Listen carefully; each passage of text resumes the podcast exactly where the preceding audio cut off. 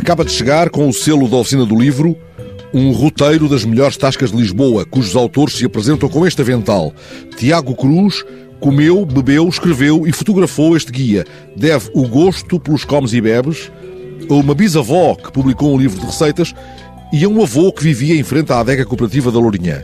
Marco Dias criou a parte visual do guia. Com 14 anos foi com o pai pela primeira vez a uma tasca portuense. Provou sandes de rojão e gostou. São, como é bom de ver, cartões de apresentação muito recomendáveis. Seguem-se algumas notas sobre o percurso de alguns outros companheiros deste projeto, desde um diretor de marketing a uma especialista em relações públicas. Há livros que são as mesas das melhores tascas, cabe sempre mais um.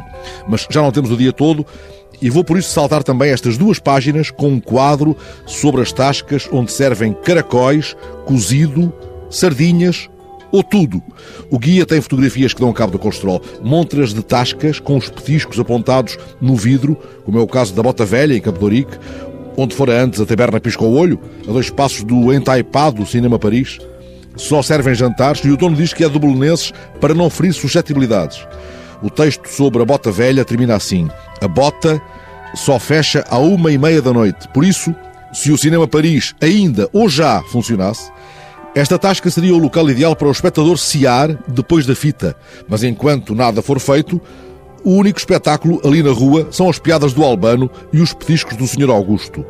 Quero sublinhar que Tiago escreve espectador e não espetador, e não há nada como marcar as diferenças, porque uma espetada é isto que eu vejo agora há páginas tantas pendendo sobre talvez uma mesa, talvez ainda o balcão da Tasca do Gordo em Pedroços, onde, como nota o autor, o menu está escrito ao marcador em toalhas de papel e afixado na parede num local onde até o mais míope consegue ler.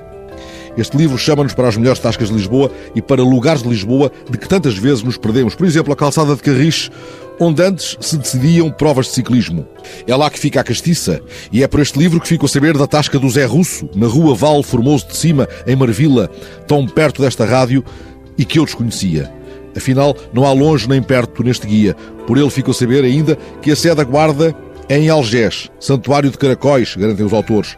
Há páginas que parecem pedir, entretanto, um pedaço de pão para irmos molhando, para irmos molhando a palavra, que neste livro é sempre enxuta e apaladada, bem temperada, como a das conversas que tornam irresistíveis as melhores tascas de Lisboa.